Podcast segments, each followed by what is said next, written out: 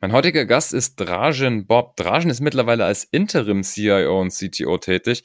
Das heißt, er ist zwar im C-Level, aber meistens nur für einen begrenzten Zeitraum. Er war früher mal bei BCG und dann auch bei Bayer, um mal ein paar große Namen zu nennen, war aber auch bei gemeinnützigen Organisationen unterwegs und hat so einiges als CIO und CTO schon erlebt. War früher auch mal Handballer, hat da sehr, sehr interessante Grundsätze und, und auch Werte kennengelernt, die er auch heute noch im Management benutzt. Was das alles für Werte sind und was auch seine persönlichen Tools und Taktiken sind, wie er im C-Level überlebt, erfahrt ihr im Podcast. Fangen wir gleich an. Let's go. Behind the Sea. Der Atreus Podcast. Ich bin Franz Kugelum, Direktor bei Atreus und im Behind the Sea Podcast blicken wir gemeinsam hinter die C-Level Bühne. Rajan, herzlich willkommen im Podcast. Hallo. Freue mich, dass du da bist. Wir haben heute einiges auf der Agenda. Und zwar schaue ich mir ja immer an, Personen, die im C-Level-Bereich tätig sind und wie die da hingekommen sind und wie die dann dort überleben. Du hast mal bei BCG auch angefangen, warst mal Softwareentwickler, bist dann über diverse CIO-Rollen und auch IT-Leiter-Rollen, sage ich mal, in dieses C-Level-Bereich reingekommen. Welche Firmen das waren, werden wir gleich noch ein bisschen drauf eingehen und bist mittlerweile auch als Interim Manager und als Senior Advisor auch unterwegs, also auch freiberuflich im, im C-Level und in der C-Level-Beratung. Wie geht's dir heute? Alles gut? Alles bestens. Wunderbar. Du, dann gehen wir doch gleich mal rein. Was ist denn aktuell so deine Agenda? Also was, was sind so deine Themen? Bist du in unterschiedlichen Mandaten unterwegs? Bist du noch irgendwo angestellt? Machst dein eigenes Geschäft? Was steht an? Also mehrere Dinge. Ich habe meine eigene Firma, über die ich dann letztendlich meine Interim-Dienstleistung anbiete.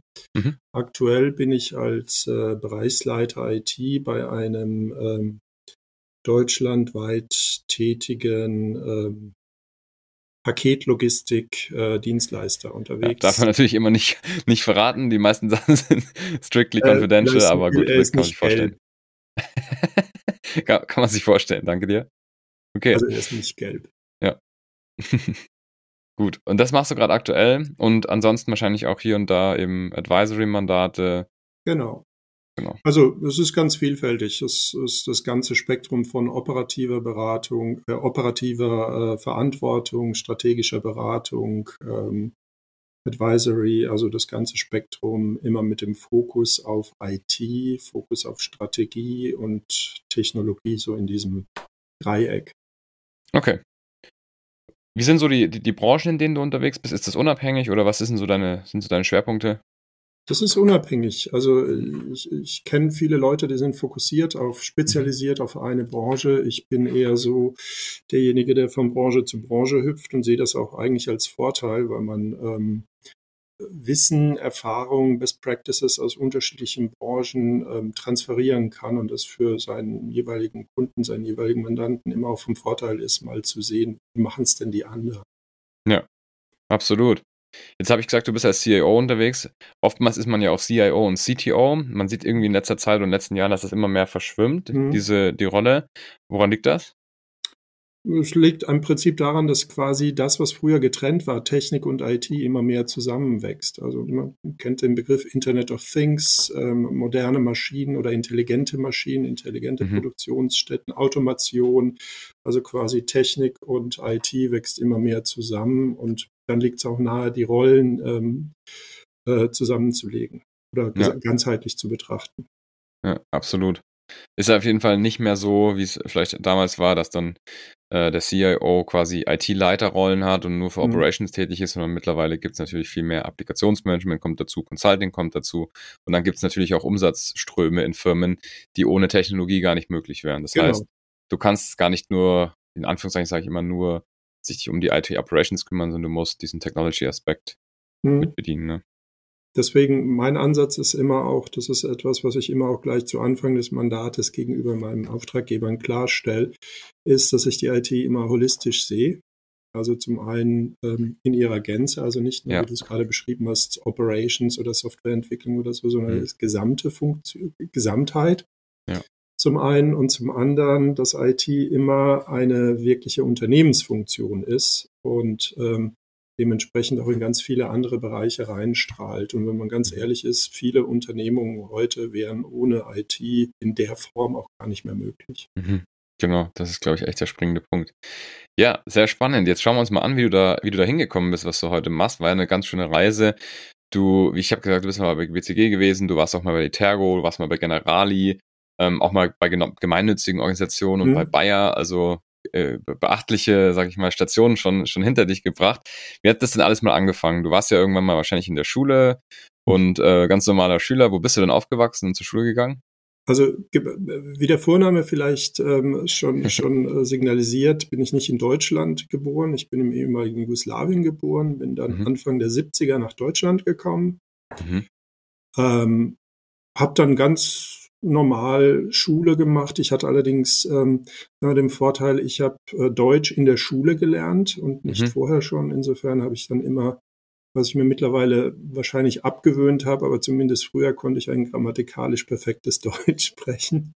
Ja, es ist, also man hört es auch echt. Also und ähm, ich bin in Ludwigshafen aufgewachsen, bin dann in Mannheim zur Schule gegangen, da habe ich dann Abitur gemacht, habe in Heidelberg Physik und Mathematik studiert, mhm. bin dann immer so quasi auf der Landkarte von West nach Ost gewandert und ähm, habe dann nach dem Studium in Heidelberg auch dort in der Umgebung meinen ersten Job cool. angetreten. Wie war es denn während der Schule? Was hast du denn neben der Schule so gemacht? Hast du da äh, Sport oder irgendwelche anderen Sachen? Ich habe insgesamt, ich glaube, in meinem Leben fast 20 Jahre Handball gespielt. Mhm. Das ist cool. ähm, auch eine gute Schule fürs Leben. Also so ein Mannschaftssport ist immer ja. recht gut, um später auch in einem Team arbeiten zu können oder auch ein Team führen zu können. Mhm. Ähm, und neben der Schule, ich habe immer wieder mal so kleine Jobs gehabt. Also das, was mein erster und mein längster war eigentlich, ich habe in einem Zoogeschäft gearbeitet. Bei ah, uns in der cool. Straße gab es ein Zoogeschäft und äh, wie, so, wie so oft früher immer so Fische und Aquarien und mhm. äh, ich hing da immer am Schaufenster und habe mir so die Nase platt gedrückt und dann kam irgendwann der Besitzer und hat mich reingebeten und dann ähm, haben wir so ein bisschen geredet und dann hat er gesagt, er braucht so Unterstützung, um Regale auszuräumen, Wareneingang zu machen, auch die mhm. Becken sauber zu machen und, und, und. Und hat dann ge damit geendet, dass ich ähm, manchmal drei bis vier Tage, Nachmittage nach der Schule in der Woche in diesem Zoogeschäft war und ähm, cool. mich um die Fische gekümmert Cool. Und auch natürlich ein bisschen Geld verdient hast, ne? Und ein bisschen Geld verdient, genau. Sehr cool. Noch eine Frage zum Handball. Was hast du da für eine Position gespielt? Link, linker Rückraum. Linker Rückraum. Was, was ist das für ein Typ? Äh, was muss man da mitbringen, damit man linker Rückraum springen kann, dass man sich so vorstellen kann? Äh, man muss groß sein. Mhm. Das bin ich. Äh, ich war damals schon groß. Ja. Ähm, und ähm, kräftig, um sich durchzusetzen. Und es mhm. ist eigentlich eine der ja, mittlerweile will ich nicht sagen der wichtigen, aber das mhm. ist eher die spielmachende Funktion als okay. jetzt ähm, irgendwo außen oder am Kreis. Mhm. Cool. Ich finde Handball ja, ich, ich habe früher Basketball gespielt, deswegen ist Handball recht nah, also auch von der, von der Taktik her etc. Finde ich es immer sehr spannend anzuschauen. Äh, es ist ein sehr cooler Sport, sehr harter Sport, finde mhm. ich auch. Also geht schon gut zur Sache und ähm, aktuell noch nicht so richtig, sage ich mal, populär, wenn man das jetzt natürlich immer mit Fußball oder irgendwelchen anderen ja. Tennis, großen Sportarten ver vergleicht, haben da oft noch unsere Nationalspieler Vollzeitjobs, ne? Das ist, muss man so, das ist wichtig, ja. muss man so sagen. Ja, aber cool. Also du hast also quasi neben der Schule schon eigentlich mit Sport und, und Arbeiten ziemlich viel äh, auch nebenbei gemacht. Wie war es denn dann so, als du die Schule abgeschlossen hast? Wie war der Entscheidungsprozess, was du dann als nächstes machst? Du hast gesagt, Mathe und Physik studieren. War das ja. klar oder? Nee, war am Anfang unklar. Ich hatte ähm, nach dem Abi ähm, hatte ich noch ähm, in, damals in Baden-Württemberg ähm, mhm. hat man eine re relativ lange Pause gehabt zwischen ähm, Schule fertig und die Uni beginnt, also das neue Semester beginnt. Und ich hatte mich an zwei Universitäten beworben. Okay. In Karlsruhe Elektrotechnik und in ähm, Heidelberg äh, Physik und war eigentlich unschlüssig. Und zu dem Zeitpunkt hatte ich dann ein Buch gelesen ähm, in den Sommerferien, das hieß, was die Welt zusammenhält. War so mhm. ein, eine Biografie oder so eine Multibiografie über die großen Physiker und womit die sich beschäftigt haben. Ah, okay. Ich habe das Buch wirklich so verschlungen und war so geflasht und habe gesagt, das will ich auch machen. Ja. Und habe mich dann für, ähm, für Heidelberg und die Physik entschieden, was ich heute nicht bereue. Cool. Ja. Ich habe auch Physik studiert, also kann es nachvollziehen. Ich habe es nicht ganz, äh, also ich habe bis, bis Bachelor gemacht und dann nach dem Bachelor habe ich dann ein Wirtschafts, ja. sozusagen MBA auf die Wirtschaftsseite gewechselt, sozusagen, die dunkle Seite der Macht. Und ähm, aber ähm, ich kann es absolut nachvollziehen. Also auch die Probleme, mit denen man sich beschäftigt und wenn man da natürlich auch so, sag ich mal, populistische Literatur dazu liest, das ist schon sehr beeindruckend, so die, ja. die Welt zu erforschen, sag ich mal. Cool. Dann gab es natürlich den ersten, in, in, Anführungszeichen, richtigen Job und mhm. ähm, was hast du denn so in den ersten zwei, drei Jahren für dich entdeckt? War das schon so, dass du sagst, wow, ich möchte mal Management, ins Management gehen oder ich möchte mal ein eigenes Unternehmen bauen, weil ich eine eigene Kultur aufbauen will? Oder war es erstmal noch so, nee, ich mache jetzt hier erstmal Karriere in irgendeinem Zweig? Ähm, das war weder noch, sondern mich hat das mhm. Thema interessiert. Also ich okay. habe ähm, während dem Studium, während der Diplomarbeit, ähm, die war bei mir dreigeteilt. Also äh, das war ähm, theoretische Herleitung, numerische Simulation und dann ähm, Verifikation im Experiment, also klassische wissenschaftliche Dreisatz. Und das mhm. auch nicht in, ähm, an der Uni selbst, sondern in einem ähm, in einem Unternehmen, damals privatwirtschaftliches Unternehmen, was aber zum Forschungspark der Universität gehört hat. Okay.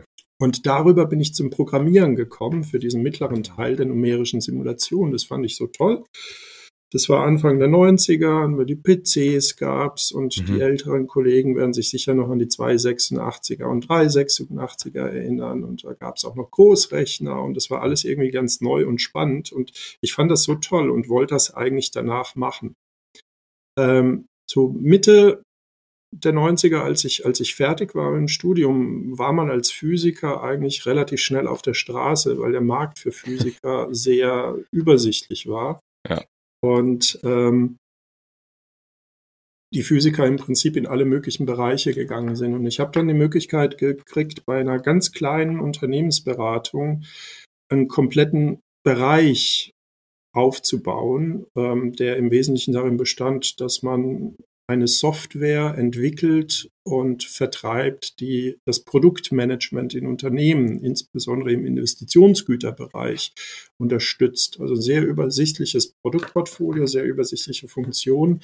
Mhm. Aber als die gestartet sind, hatten die auch nur diese Idee, aber keinerlei ähm, Vorstellung, wie man sie umsetzt. Und dann haben sie einen jungen, willigen Studenten gesucht, der ihnen das im Prinzip baut ja. entwickelt und dann auch marktreif macht. Und das war für mich als wichtige Lehre für später, dass ich mir quasi so ähm, selbst diesen kompletten Prozess von Anforderung erstmal überhaupt Anforderungen aufnehmen und verstehen, mhm. über Konzeptionierung, Entwicklung, Testen, äh, über Fragestellungen, wie verpackt man denn eine Software eigentlich? Also damals gab es noch nicht online, sondern es waren halt Disketten. Mhm. Dann habe ich irgendwie 200 Disketten kopiert, weil man das halt Klar. halt händisch gemacht hat. Also der, der komplette Flow, den bin ich da einmal durchgegangen. Und das war wirklich für mich dann für später so eine Schule fürs Leben.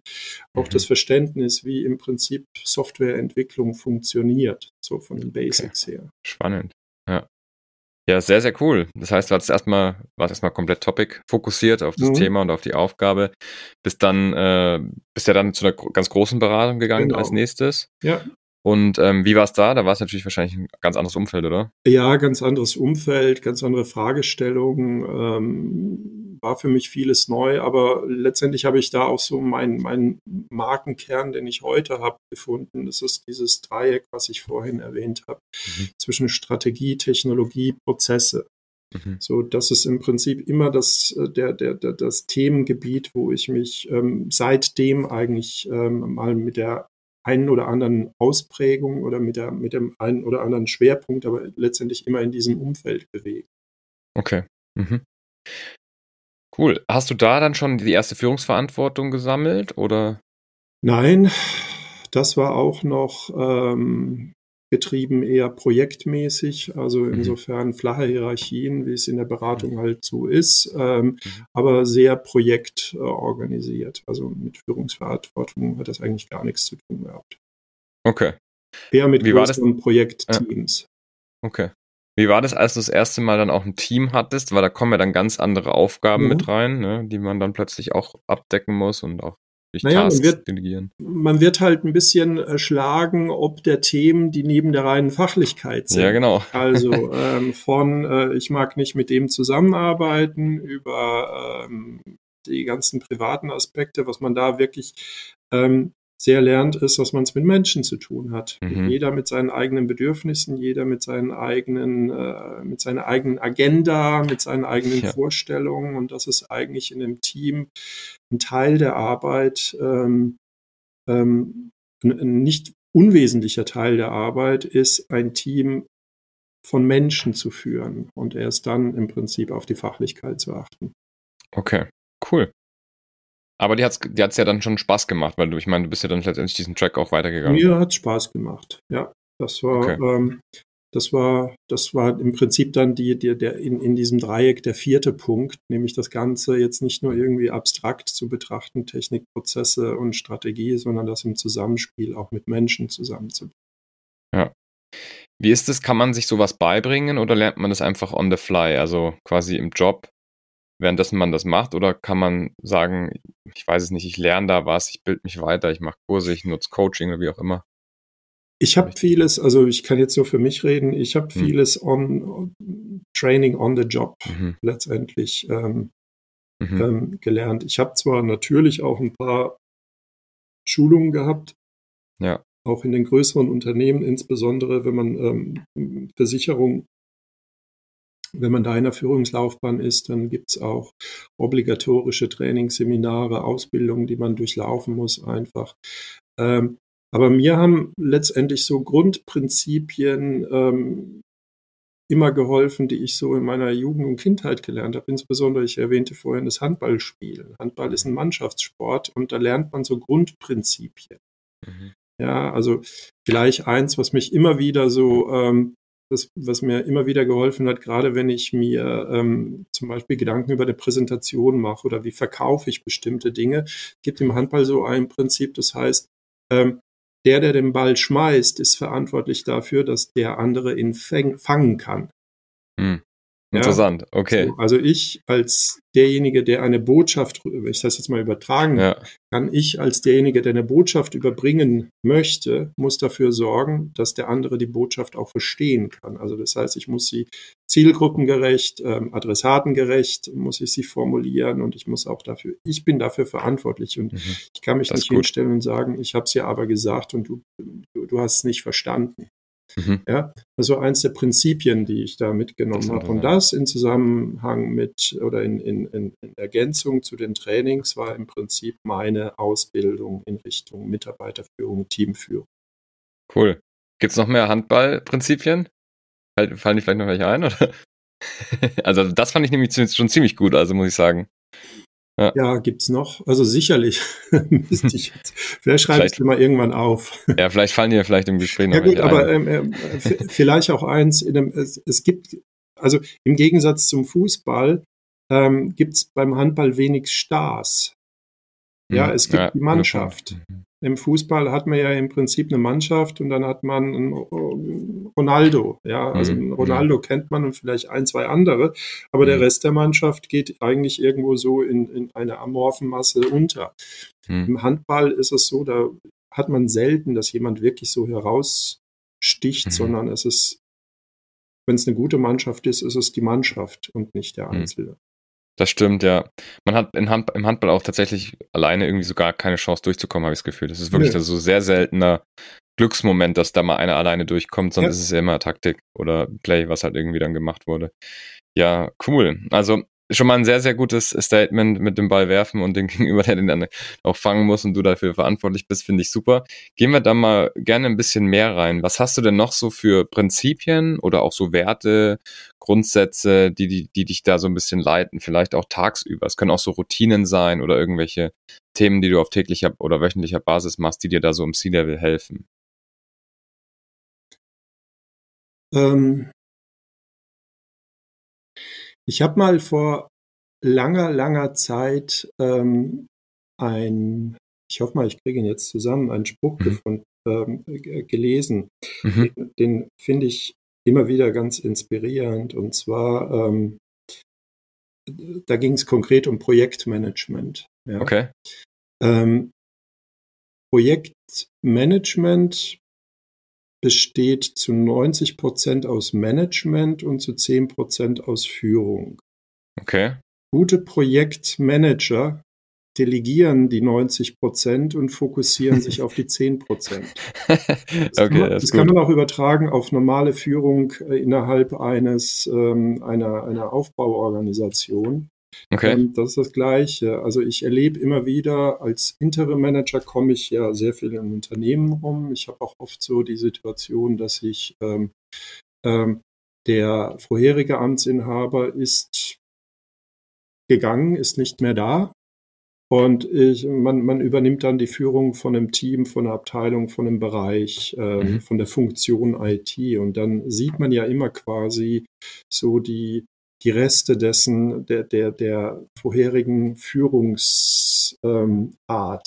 Ähm, mhm. Und es gibt immer wieder Manager, die machen Mikromanagement. Die, mhm. die, die, die, also die, sie führen ja. nicht, sondern sie sind sehr stark in den operativen Themen drin, in den Detailfragen, was bis zu einem gewissen Grad auch wirklich wichtig und richtig ist, aber ab einem gewissen Grad eben nicht mehr. Und ähm, daran erinnert mich dieser Spruch immer wieder, dass eigentlich das ist gut, es ja. wichtig ist, seine Mitarbeiter, ähm, seine, die, die Führungsebenen unter einem zu befähigen, wirklich mhm. auch ihre Führungsaufgabe oder ihre Managementaufgabe zu übernehmen und man mhm. sich selbst eigentlich auf die Führung und auf die strategische Ausrichtung fokussieren sollte, insbesondere im C-Level.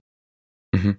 Das muss man ja auch lernen, ne? dass man solche Sachen halt dann wirklich kom komplett abgibt und es eine ganz andere Art zu arbeiten ist. Mhm. Ja, das ist man, man, stellt dann ja wirklich, wenn man in so eine Position kommt, so eine Rolle, muss man seinen ganzen Arbeitsstil fast schon umstellen. Genau. Ja, ja. ja interessant. Ähm, wie, wie, ist es bei dir? Wie sieht denn so ein, so ein also ich frage mal nach einem typischen Tag, den gibt es natürlich bei niemandem so richtig, gerade in den Rollen nicht, aber zum Beispiel, bist du, bist du Nachtmensch oder bist du Morgenmensch? ich war früher Nachtmensch, ich bin jetzt Morgenmensch. Echt? Okay, wann stehst du auf ungefähr? Momentan stehe ich irgendwo zwischen fünf und sechs auf, weil ich oh, wow. ähm, okay. relativ lange Anfahrt habe. Also mein jetziges Mandat ist ein sozusagen ein Luxusmandat nach langen Jahren. Also ich bin mhm. Heimschläfer. mit dem Preis allerdings, dass ich halt zwischen fünf und sechs aufstehe, um dann mhm. den ähm, doch recht dichten Verkehr um Köln herum ähm, mhm. rechtzeitig umfahren kann. Okay. Bist du jemand, der im Auto was macht dann? So Podcasts oder Hörbücher oder? Ich höre Hörbücher mittlerweile. Ja. Recht ausgiebig. Und zwar, ähm, ich hatte mal angefangen mit Podcasts. Das war dann teilweise aber so spannend, dass ich mich dann wirklich auf den Podcast konzentriert habe. und gar nicht mal so sehr auf, auf ähm, Verkehr. Und mittlerweile höre ich eher so die Klassiker. Also okay. Zurzeit höre ich gerade der Schimmelreit. Ah, okay, ja, cool. Ja. Nicht schlecht, ja. Ja, stimmt, da kann man so ein bisschen mehr sich berieseln lassen. Ne? Das ist dann genau. Und ähm, die Frage nach dem äh, typischen Tag, ähm, den gibt's eigentlich gar nicht, sondern es gibt bei mir eher die, die typische Phase.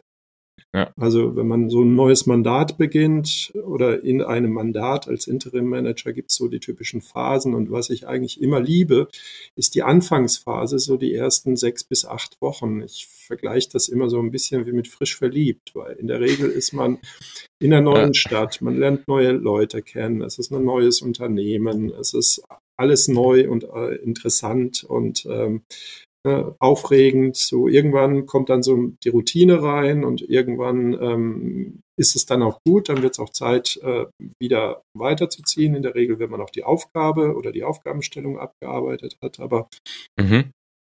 das ist so eher Phasen, äh, phasenweise, weil die Tage selbst, die sind äh, nie gleich. Das kann ich mir vorstellen, ja. Okay. Aber gibt es so, so Sachen, die du vielleicht irgendwie auch so routinär machst? Also, dass du sagst, ja, also ich mache zum Beispiel immer um 12 Uhr mittags, den blocke ich mir auch immer, dass da keine Termine reinkommen.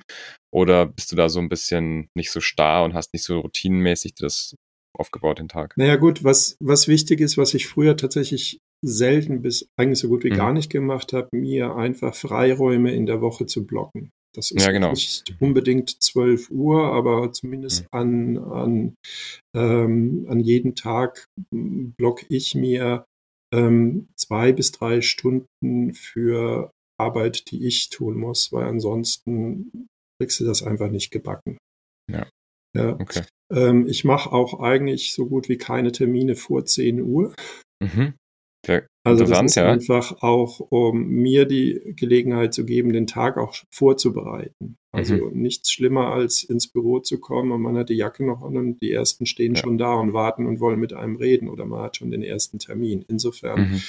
ähm, ist diese, diese Vorbereitungsphase für mich extrem wichtig, weil ähm, du ja mit sehr vielen Leuten, also mit unterschiedlichen Themen zu tun hast und das den Leuten und den Themen unfair ist, wenn du unvorbereitet in diese Gespräche oder Meetings reingehst. Insofern brauchst Mhm. du einfach die Zeit.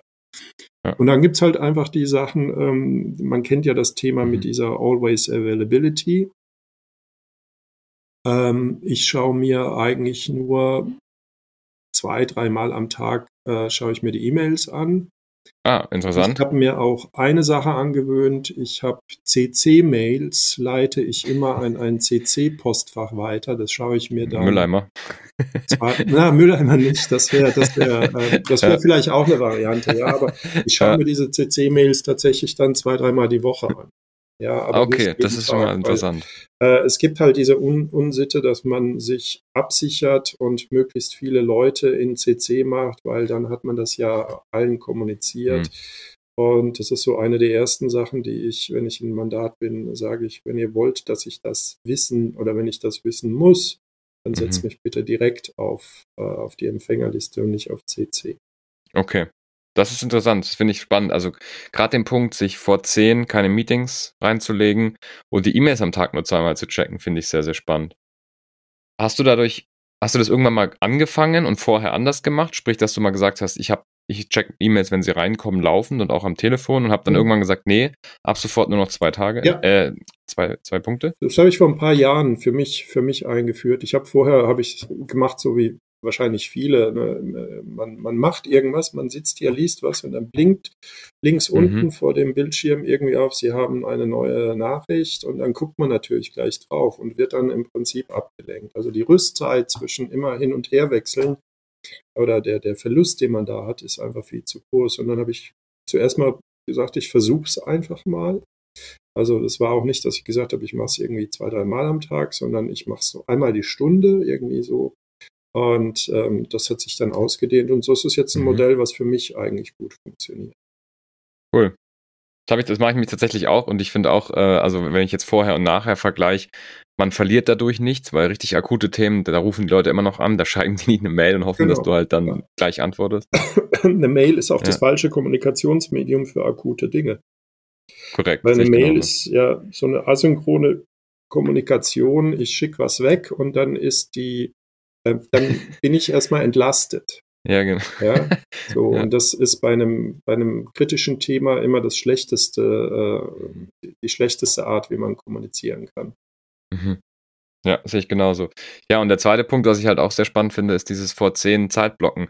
Hast du da, merkst du dadurch, dass du irgendwie, weil man, ich könnte mir jetzt vorstellen, wenn man das vielen Leuten vorschlägt, die das nicht haben, die vielleicht auch gar nicht so die Gewalt über ihren Kalender sich behalten wollten, kann man natürlich aber auch, klar, äh, kann man den Assistenzen dann auch sagen, dass man das blocken möchte, aber die das nicht machen, die sagen, ja, dann schaffe ich ja weniger Calls am Tag. Was, was, was denkst du dazu? Naja, die Leistung wird ja nicht über die Anzahl der Calls gemessen. Insofern, ähm, das ist alles immer eine Frage der Arbeitsorganisation. Hm. Ja, Ja. Also ähm, vielleicht muss ich das jetzt relativieren. Ich versuche Mhm. vor zehn keine Termine zu haben. Natürlich gibt es oft Situationen, Mhm. da geht's nicht anders, aber ähm, Klar. da, wo man selbst beeinflussen kann, da ähm, Mhm. versuche ich das auch gut einzuhalten. Ja. Also ich habe das auch, ich habe auch so einen vor 9.30 Uhr Blocker drin. Da mache ich dann einerseits meine To-Do-Liste, aber mache auch so Follow-ups und solche Sachen. Mhm. Ne, und ähm, mache halt einfach die Dinge, die man sonst halt vielleicht nicht machen äh, würde. Und ich mache das seit, seit Januar. Mhm. Also seit diesem Januar, also nicht so Okay. lang. Aber ich merke jetzt schon, jetzt sind ja dann doch irgendwann die ersten 60, 70 Tage dann rum, wie sich das lohnt. Jetzt kommt nämlich da langsam schon der Benefit davon, dass Mhm. halt einfach die Sachen, die ich in der Zeit mache, halt Früchte tragen oder dass die Sachen, die ich in der Zeit mache, halt nicht mehr über den Tisch fallen und solche Ja. Sachen. Insofern finde ich das auch einen sehr, sehr spannenden Tipp. Ja, sehr, sehr cool. Also vielen lieben Dank schon mal für die ganzen Insights. Wir kommen schon langsam ans Ende vom Podcast. Hast du noch ein Thema, wenn du jetzt daran denkst, hier hören einerseits Leute zu, die sind deine Kollegen und deine Kolleginnen, die sind auch im C-Level unterwegs, manche fest, manche als Interim, Manche äh, waren es auch mal, manche wollen es noch werden. Das ist auch eine, eine Zielgruppe, die wir entdeckt haben. Viele Leute hören auch zu, die sich einfach für das Thema interessieren und da vielleicht mal hinkommen wollen. Was wären denn so, wir haben schon einiges gehört, so noch so ein paar Tipps von dir, wo du sagst, hey, wenn man das beherzigt auf seinem Weg, dann kommt man da auf jeden Fall hin. Ähm, man sollte sich gerade äh, jetzt in Richtung derjenigen, die ins Interim-Management vielleicht einsteigen wollen, mhm. man sollte sich bewusst machen, dass Interim-Management eigentlich so People-Management ist. Mhm. Also, ähm, wie soll ich es beschreiben? Ähm, nur wenn ich fachlich gut bin, heißt das nicht, dass ich ein guter Interim-Manager werde, sondern Interim-Management ist in der Regel man kommt, man wird ins kalte Wasser gestoßen, man kommt in eine Situation rein, in der relativ schnell von einem Ergebnisse erwartet werden. Mhm. Ja, also diese typischen 100 ja. Tage, die man so gibt, so, ne, wenn man irgendwo in eine neue Position mhm. kommt oder so, die hat man im Interim-Management nicht. Also man hat ein paar Tage und dann muss man relativ gut drin sein. Ähm, das schafft man nicht durch reine Fachlichkeit, sondern man muss, ähm, man muss mit Menschen reden. Ja, man muss mhm. Menschen dazu animieren, einem Dinge zu erzählen, weil alle haben einen Informationsvorsprung, den man selbst relativ schnell Klar. aufarbeiten muss.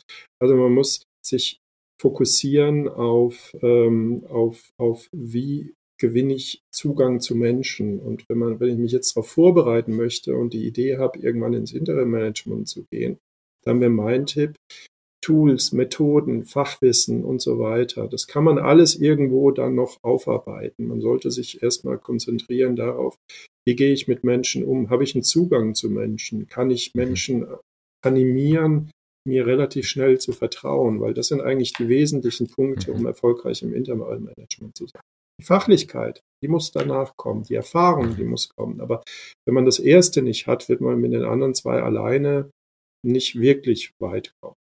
Mhm. Das ist, glaube ich, auch übers Interim-Management hinaus ein guter Tipp. Mhm. Super. Vielen lieben Dank. Das waren sehr, sehr coole Erkenntnisse. Auf jeden Fall der Satz mit dem Ball werfen und, und, äh, und, und äh, dass, der, dass der andere, die andere den dann auch fangen können muss, der ist auf jeden Fall hängen geblieben. Vielen lieben Dank, dass du bei mir hier im Podcast warst. Gerne, Wie kann man dich erreichen, wenn man dir einen Austausch. Ja.